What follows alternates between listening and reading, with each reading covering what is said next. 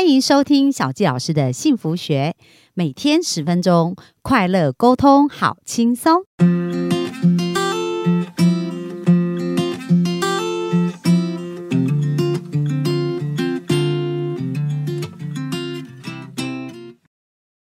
欢迎收听小佳老师的幸福学，很开心又在空中跟大家见面。那昨天呢，我们其实有聊到有关于心脏方面这样子的一个状况哦。那今天想要跟大家聊一聊一个名词，叫做类。半胱氨酸，哇，这个非常绕口，就感觉很像在念绕口令哦。那这个类半胱氨酸，它其实是一个呃物质哦。那这个物质呢，在我们的身体里面其实它是存在的，可是它到底跟我们的心脏会有什么样的关系哦？所以今天我们就想跟大家聊一聊，就是有一位叫做麦考利医生。那这个医生呢，他在处理两个就是儿童啊，他们因为先天基因的一个缺陷。然后导致它无法代谢这个甲硫氨酸这样子的一个氨基酸，那氨基酸就是一种蛋白质哦。他没办法代谢这个甲硫氨酸的时候呢，那这两个孩子都不满八岁哦，他们就因为心脏病而死这样子。那其实他们得的是一个呃基因缺陷的这样的疾病，就是无法代谢甲硫氨酸，但是却因为心脏病死。所以这个医生就觉得，诶，这样子的案例其实还蛮特别，所以他就深入去了解。发现这两个孩子不满八岁，可是他们的动脉都受到非常严重的一个硬化，那他们的身体其实是无法代谢这个甲硫氨酸。那甲硫氨酸在什么地方有呢？比如说像我们一般使用的，它是一种必需氨基酸。那我来解释一下氨基酸哦。那氨基酸其实就是我们常常比较熟悉的像蛋白质这样的概念。那氨基酸里面呢，就是蛋白质里面它。分两种，一个叫必需氨基酸，然后一个叫做非必需的氨基酸。那必需氨基酸就是我们身体无法。自己生成，就是一定要透过去呃用摄取跟补充的方式，可能比如说像我们一般来讲，我们都知道肉类有比较多蛋白质嘛，所以它就有氨基酸了。可是这个必须氨基酸里面呢，其实除了肉肉类可以让我们得到氨基酸以外，其实植物也可以。所以我们讲到大豆、黄豆，其实就很好的素的肉类哦，就是它不是动物性的，可是它是素食的这样子。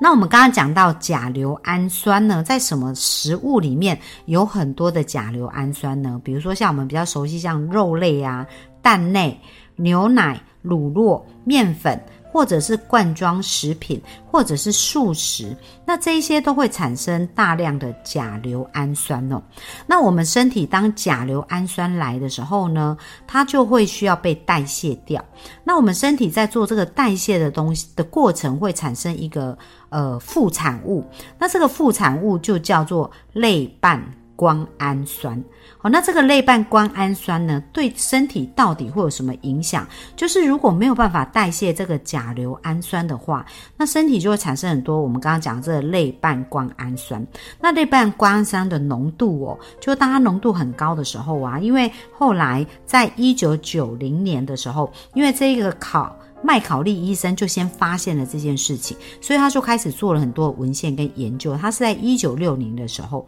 那一九九零年呢，有一个叫做就是斯呃斯坦福医生呢，他就对这个呃麦考利医生的这个研究很有兴趣，所以他又开始重新去研究。后来在他研究的数据里面有发现哦，就是说如果我们刚刚讲到这个呃类半胱氨酸，它的浓度。很高的话，其实呢，它罹患心脏病啊是浓度低的三倍哦。所以这个指数相关，就是我们呃昨天有提到，其实胆固醇它并不是一个必要会引起心脏病的一个问题，反而是这个我们刚刚讲到类半胱氨酸。那还有很多，就是我们刚刚讲到很多食物里面呢，它有。甲硫氨酸嘛，就是像肉类、蛋奶这一些。那当我们吃了太多这样的食物的时候，我们身体呃在代谢它，就会产生我们刚刚讲的类半胱氨酸这样子的一个副副副产品哦，这个副呃这些东西，那这些东西如果浓度过高，就会引起心脏病。所以在这个过程当中，其实我们对症下药，就是说，如果我们真正要解决源头的问题呢，是有两个部分。因为在代谢这个过程哦，就是说我们呃在呃代谢甲硫氨酸的时候，身体会需要叶酸，需要 B 六。B 十二，所以如果我们的身体缺乏叶酸 B 六、B 十二的时候，就变成我们这代谢的能力就会不完全。那不完全就会产生很多的类半胱氨酸。那事实上，不管是呃甲硫氨酸或者是类半胱氨酸，它单独存在的时候呢，呃，其实对我们身体都不会有很多负面的影响。可是当它浓度高到一个程度的时候，它其实就会影响我们的血管跟我们的心脏。所以，如果我们要降低这个类半胱氨酸的话，那在生活当中要注意两件事情。第一件事情就是在饮食当中，我们要去降低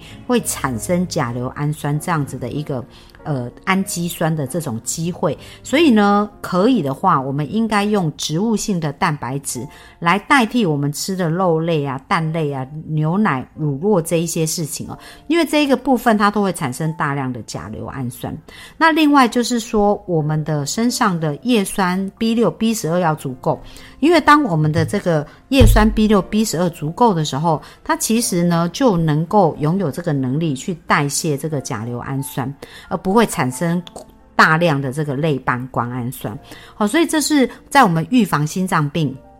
或者帮助我们心脏的这个动脉不要硬化的一个过程当中，一个蛮重要的因子。那这个观念呢，可以提供给大家。那另外还有就是心脏也有可能会产生一些疾病，比如说我们比较常听到像心脏衰竭啊或心肌症。那包含现在比较常听到叫二尖瓣膜脱垂、三尖瓣膜脱垂，类似这样。那其实心脏它就是一块肌肉，它这个肌肉呢，就是是属于自律神经，它会自己跳动，不是。我们下指令，它才会跳动。那我们知道，肌肉在收缩的一个过程当中呢，有很多时候，这个肌肉如果它的肌力不够，那它的呃收缩相对就会变得比较无力嘛。那或者是这个肌肉呢，如果是大家想想看哦，有没有抽筋的感觉？如果我们曾经抽筋过，比如说在我们的小腿啊，或者在我们的呃一些。脚的地方，那它就没有办法，比如说我们的脚趾头可能就会抽筋，就无法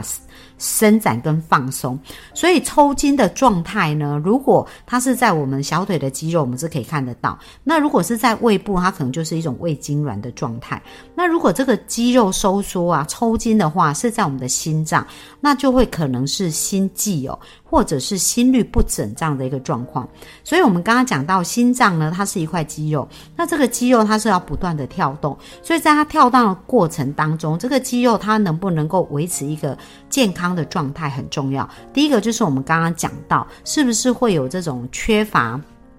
就是呃。抽筋这样子一个状态，如果呃缺乏一些钙跟镁哦，因为呃我们知道矿物质钙跟镁啊这两个元素呢，对于我们的神经传导也是非常有关系。所以如果我们缺乏这样子的一个矿物质，也有可能导致于我们心脏心率的跳动，它会呈现一个不稳定的状况。然后另外我刚刚讲到说，诶，既然它是一个肌肉，我们如何让这个肌肉在跳动的过程当中，能够有足够的一些营养，然后让它能够。去做它正常的一个机转。那其实，在近代的研究里面，有一个叫做辅酶 Q 十这样子的一个营养素哦，它其实对于心脏正常的跳动是非常重要。那辅酶 Q 十不仅在心脏里面，在呃心肌跳动的一个过程当中，它是需要一个大量的辅酶 Q ten。那它本身对于辅酶 Q ten 呢，对于我们的五脏，就是我们的肝脏、我们的肾脏、我们的胰脏哦。呃，心脏，我们刚刚讲到我们的五脏呢，其实也是一个非常重要的辅酶酵素。所以，如果我们缺乏 Q10 这样子的一个辅酶酵素的话，也会导致于我们的心肌它在跳动的一个过程当中，可能呈现无力或者是一个比较不正常的一个状态。那像别人不懂营养学的医生害了你，这个医生呢，他也曾经治疗过一个心肌症的一个病人。那这个病人当时八十岁的时候，他得到心肌症。然后呢，就是呃已经被宣告大约是心脏已经没办法肿大，然后甚至可能只剩下一两个礼拜的生命吧。但是后来呢，这个呃八十岁的长者他没有放弃哦，然后他就听说这个雷史特医生呢，透过一些营养素的疗法，所以他就来看这个雷史特医生。那当时雷史特医生就建议他使用 Q10 来试试看，就是这个辅酶酵素。那也很神奇的哦，当他在补充这个足够的辅酶酵素的时候呢，也发现诶，他的心脏的状况呢就恢复到一个比较好的状态。所以如果大家可能有这种二尖瓣膜脱垂、三尖瓣膜脱垂，或者是心律不整或者心肌炎这样子一个状态的话，除了我们刚刚讲到的钙跟镁跟神经的传导有关，那也可以试试看这样辅酶 Q10。然后在饮食上，刚刚我们讲到，就是我们要少。就是尽量少使用有关于就是会造成我们很多的甲硫氨酸这样子一种必需必需氨基酸代谢的这个物质哦，就是我们刚刚讲到很多的肉类啊、蛋类、牛奶或乳酪、面粉啊、罐装制品或素食。那另外一点就是也要补充我们身体的叶酸啊、B 六啊、B 十二，当 B 群足够，它也可以代谢这一些。好，所以这是在我们心脏保养的部分呢，可以给大家参考。那接下来呢，我就想要再跟大家讲一下。有关于我们所谓，就刚刚刚讲到跟我们的神经传导这个物质呢，像钙，我们大家应该是都会蛮熟悉的。那它跟所谓的骨质疏松。跟我们所谓的退化性关节炎其实也非常有关系哦，因为我们知道台湾已经进入高龄化社会嘛，那在高龄化年长的一个过程当中，他们在照顾长者最怕一件事情，就是如果长者摔倒的话，所以在很多的一个房子的改造过程当中，都会考虑到止滑。然后是不是有一些辅助工具，让他们减少跌倒的这样子的一个问题？那为什么呢？因为当他们跌倒哦，就有可能会造成骨折或者是关节方面的一个问题。而一旦他们没有办法行走的时候啊，他们的这个退化的能力就会非常快速的退化哦，包含肌力呀各方面。所以其实。呃，我们的骨质的密度呢，跟我们的关节的健康，其实对于长者来讲也是一个非常重要的事情。所以小吉老师在今天也想跟大家分享一下，就是在关节的保护啊，跟我们在骨质密度的保护上面，可以透过什么样的方式来进行。那我呃之前曾经听过一个骨科医生的演讲，是星光医院这位骨科医生也蛮有名的。然后他讲到说，诶，我们的软骨啊，我先来介绍一下什么叫软骨，什么叫硬骨哦。那我们大家有没有吃过像鸡爪啊，或者是呃像一些一些啃过一些鸡呃像鸡鸡腿类似这样子哦？那当我们在吃这一些鸡的呃。部位的时候，你就会发现呢，骨头跟骨头当中有一层白白的，这个连接的地方就叫软骨组织。所以，比如说我们在吃鸡爪或者我们在吃呃鸡腿，那它呃当中有一个关节的部分，有一个白白的部分，这个就是软骨组织。那我们的骨头跟骨头当中也会有这样的软骨组织哦，就很像我们在吃那个鸡鸡爪这样子，它里面白白的那个部分。那这个软骨组织呢，因为你知道我们的骨头跟骨头当中也有很多的。神经嘛，所以如果它骨头直接碰骨头，那其实这压迫到神经就会痛。所以这个软骨呢，其实是呃一方面让我们的骨头跟骨头当中是有一个缓冲，然后另外它也是关节，所以它就会比较有弹性。所以软骨呢是非常非常的重要。那软骨组织在西医的一个说法里面，他会觉得是十六岁以后，这个软骨组织就不会再长。可是呢，我在看有一本书叫《神奇的自然药物》哦，因为德国他们的药草啊，跟很多自然药物其实也是非常发达的。然后在他们在很多用植物去治疗，或者是芳香疗法，或者顺势疗法，很多这样的自然疗法，其实在德国他们也是医疗会给付，保险也会给付哦。不像我们在台湾，可能我们还是比较属于以西医的方式为主。那所以他们有很多的药草的研究跟这种自然疗法的研究。那在这个研究，他们在退化化性关节炎，这个就软骨组织的保护里面，就发现葡萄糖胺其实对于软骨再生是有帮助，而且他们透过 X 光来看哦，就是说，当它软骨被磨损的非常严重，它照 X 光可能就是看到两个骨头这样子。但是透过这个葡萄糖胺的补充，一段时间以后，他发现，诶，这个软骨呢是白色的部分，就骨头跟骨头当中这个软骨的组织是会增生、会再生的哦。所以，其实如果我们对我们的身体呢，呃，给他们正确的营养的时候，即使是呃过去曾经在关节受过伤，那什么时候会导致关节受伤？比如说有一些运动员，他们经常使用他们的某一些关节，哦，然后比如说网球选手啦，或者是田径选手，他们在用关节的地方可能比别人更多。那而且在做呃伤害，就是有运动伤害的时候，可能在这个关节的部分就会产生发炎，或者因为车祸这样子。那当它产生发炎的时候呢，那发炎就会让这个细胞坏死嘛，让软骨组织坏死，所以这个软骨只是组织变得越来越薄的时候，骨头跟骨头去摩擦，可能就会产生疼痛感。哦，所以这就是一般我们所所说的退化性关节炎，或者是像有一些人是类风湿性关节炎，是免疫系统的问题，然后它攻击我们的软骨组织，然后导致骨头跟骨头直接磨损，产生神经痛。好，所以这一些全部都是跟软骨有关。那硬骨是指什么呢？就是我们的骨头里面的密度啊。那我们的骨头密度如果不够的话，大家有没有看过有一些人年纪大，然后就驼背很严重，就是因为他骨质疏松了，因为我们的骨头。